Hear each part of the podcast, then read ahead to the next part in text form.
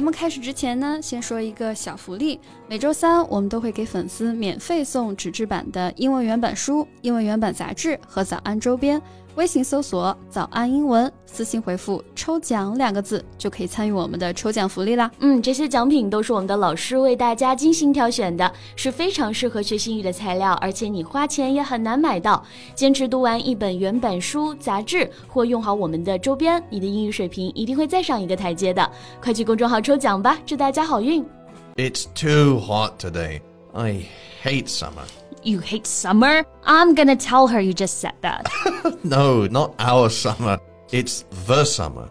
Even just a few minutes walk to the office and I'm exhausted. 确实啊，今天天气真的太热了。大家现在在的城市天气怎么样呢？我个人的话也不是特别的喜欢夏天，因为真的太晒了。大家喜欢夏天吗？可以在评论里面告诉我们哟。But there is one thing I do love about the summer. What is it? It's watermelon season. I love watermelon. 西瓜确实跟夏天最配了啊！Watermelon，想象一下啊，炎热的夏天，你吹着空调，切一半冰冰的西瓜，直接拿着勺子吃，是不是想着都很爽？So, is it more expensive to buy watermelons in the UK? No, no, it's not that expensive actually. But the watermelons in China are definitely much sweeter. Well, there is this person we should be thankful for every time we have a sweet, sweet melon. Her name is Wu Mingzhu. Do you know her? Mm, no. Is she someone famous? Sadly, no. She's a real scientist who devoted her whole life in melon breeding research. Hmm, sounds like a real scientist. Can you tell me and our audience more about her? Sure. 那今天我们就来跟大家一起聊一聊人称“瓜果女神”的吴明珠奶奶吧。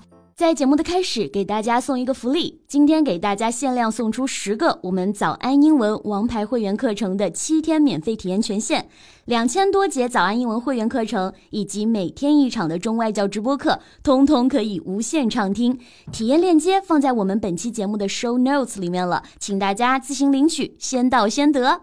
So her name is uh, Wu Mingzhu, right? How old is she? She was born in 1930, so 91 this year. 吴奶奶今年已经九十一岁高龄了啊。The name may not ring a bell, but the results of her research will certainly sound familiar to many people. Mm, ring a bell. There is a good one. It means to remind somebody of something. For example, you can say, mm, that name doesn't ring a bell, but it was so long ago. 对，ring a bell 这个表达，我们可以一起来学习一下。 它表示让某人想起某事，使某人回忆起某事。吴明珠奶奶的名字呢，大家可能不是特别的熟悉，但她的研究成果你一定不会陌生。So her main research is watermelon. No, not just watermelon. Watermelon, cantaloupe, and honeydew. 吴奶奶的研究啊，不局限于西瓜，还有各种香瓜、蜜瓜、甜瓜。So What's the difference between cantaloupe and honeydew? Mm, well, I do know this. The honeydew melon has a smooth white skin and sweet green fruit inside.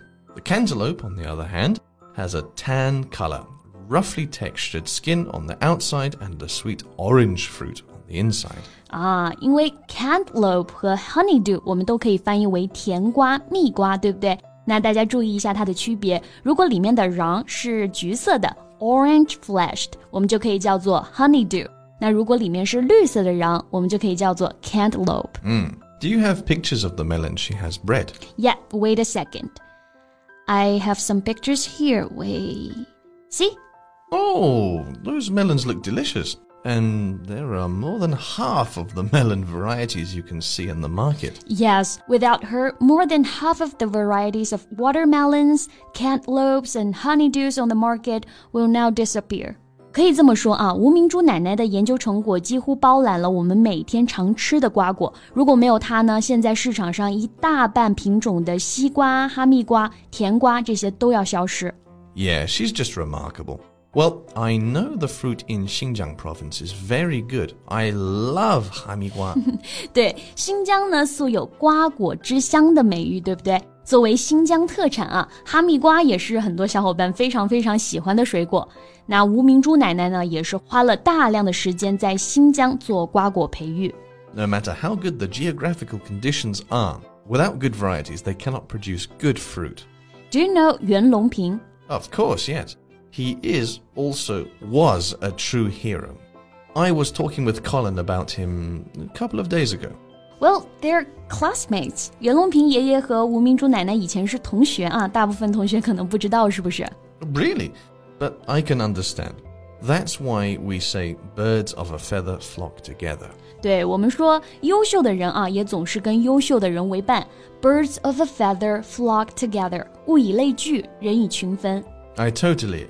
They should be the kind of icon that young people look up to, not just some popular, you know, K-pop person star thing. I totally agree with that. 前段时间啊，袁隆平爷爷的离世，举国悲痛。也正是因为大家知道，也了解他的一些杰出贡献，像袁隆平和吴明珠院士这样为了人民福祉奉献一生的人，才应该是被我们敬仰以及牢记的偶像。 This is the strange thing. Every time I am on Chinese social media, it's all about actors or singers. I really think there should be less reports on these people. They already earn the amount of money they don't really deserve anyway. And sometimes they're really bad influence for a young generation. Yeah, and I'm not saying all of them, but some of them should not be the kind of idol that everybody worships. 对，刚刚 Max 老师就提到了一个比较值得关注的话题啊， 像是在我们一些社交媒体上面，大量充斥着关于像明星啊、偶像的报道。那在这个流量为王的时代呢，好像话题度才是唯一的标准，但是其实对于年轻人也会产生诸多不好的影响。 Not until today did I know the name and the contribution of the great scientist Wu Mingzhu. Why are there not enough reports and news about her? This is the kind of stuff I want to learn about. 像前几天的热门头条，诶，哪个明星又离婚了呀？哪个演员劈腿啦？哪些明星的恋情曝光啦？然而，就在明星艺人的花边新闻持续刷屏的时候啊，吴明珠院士她的故事呢，被短暂的顶上了热议。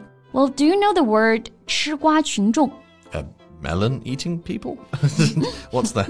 Well, it's not like eating melon for real. It's a way of saying people that love to gossip about celebrities or get excited about some big news. So they're more like onlookers, spectators, or rubberneckers. Oh, I get it. Well, that's interesting.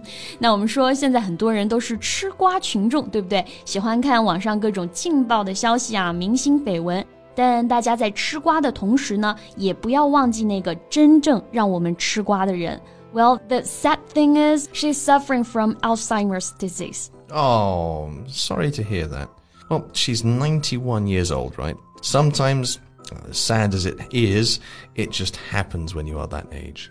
很不幸，现年九十多岁的吴奶奶呢，患上了阿兹海默症，也就是我们说的老年痴呆。